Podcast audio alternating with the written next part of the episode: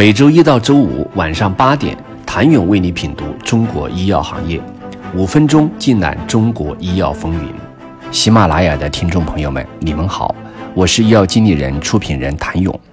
国际化一直是绿叶制药重要的发展战略。二零一二年起，绿叶制药正式进军国际市场，目前业务遍及全球八十多个国家和地区。绿叶制药是最早在国际市场上进行临床试验的国内药企之一，多个自主研发的新药已在美国、欧洲进入新药上市申请阶段及临床后期。早在十多年前，绿叶已经开始布局微球、脂质体、透皮试药等创新技术平台，并陆续在中国、美国、德国建立研发基地。不错的业绩增长，手段娴熟的资本运作，还早早布局海外，绿叶似乎有潜力获得更好的市场反应。二零一八年在香港举行的战略发布会上，绿叶制药董事长刘殿波也将绿叶的战略把目标定为二零二五年跻身全球制药企业五十强，但市场对绿叶制药表现出格外的谨慎，致使绿叶制药股价一直表现平平。在关注绿叶制药的投资者中，既有长期看好者，也有唱衰者。在绿叶制药的营收中，利普素以一己之力撑起了半壁江山。利普素是一种紫杉醇脂质体，用于恶性肿瘤的一线化疗。二零一九年，利普素销售额约为二十六亿元，占绿叶制药肿瘤领域收入的百分之九十点八九，占绿叶制药总收入的百分之四十点一七。由此可见，利普素足以影响绿叶制药的业绩表现。而绿叶制药目前上市的紫杉醇药物，主要有紫杉醇注射液、紫杉醇脂质体和紫杉醇白蛋白结合型三种剂型。这三种剂型不良反应率逐渐降低。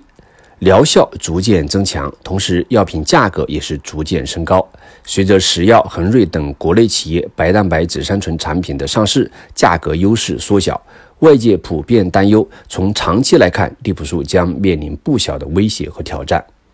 再加上集采、医保等政策因素的影响，尽管绿叶的利普素市场销售表现不错，但那层担忧的雾气始终挥散不去，击穿绿叶业绩的。达摩克利斯之剑何时落下？在这种疑虑中，市场对绿叶制药接下来的表现预判慎而又慎。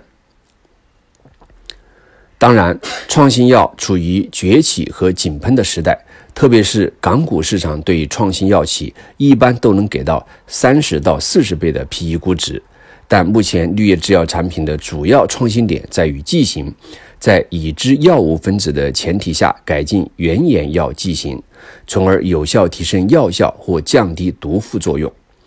相对于传统的新药研发，新剂型创新具有低成本、低风险和周期短的特点，同时又有着较高的技术壁垒，可以有效地维持竞争格局。新进入者威胁相对较小，这也是绿叶业绩获得增长的重要原因。但剂型创新被一部分投资者看作是老药新用，在他们看来，这使得绿叶制药不错的业绩并不能创新能力完全挂钩，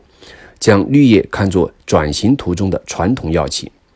虽然绿叶也在布局创新，通过并购和自研的方式拓宽管线，但被认为缺乏通过潜在重磅炸弹药物的上市引爆提升股价的动能。高瓴的到来似乎为绿叶制药借来了东风。二月第一天的表现足够说明这一点，自带流量拉升股价，这对如今光环加身的高瓴资本而言并不难。不过，能否持续下去，仅靠高瓴注入的强心剂当然是不够的。高瓴资本联席首席投资官合伙人易洛清也表示，绿叶制药在产品管线和技术研发方面建立了良好的储备。近年来，不断加大创新药物的研发和生产，致力于提供高品质的医药产品和专业化的服务。作为创新型产业投资人，高瓴希望通过支持绿叶制药持续的技术投入和创新，更好地满足患者需求，共建良好的行业生态。高瓴念念不忘的同样是创新。能否成功向着创新药转型，彻底摘掉市场印象中的传统的帽子，才是未来绿叶制药的关键。绿叶并非没有行动，已在中枢神经系统、肿瘤抗体等领域频频出手。在中枢神经系统领域，绿叶制药治疗精神分裂症和双向情感障碍的注射用利培酮微球已在国内获批。且在美国已进入新药上市申请阶段，另有多个创新制剂均在海外开展不同阶段的临床研究，早期的研发投入将陆续进入收获期。未来将有多个新药在欧美日及中国和新兴市场上市。一月三十号，用于治疗轻中度阿尔兹海默病药物的利斯的明透皮贴剂正式在中国上市。该药由绿叶制药德国子公司开发和生产，此前已在美国、欧洲十一国、泰国等国家和地区上市。在抗体生物药方面，二零一九年十二月，绿叶制药以十四点四七亿元收购博安生物。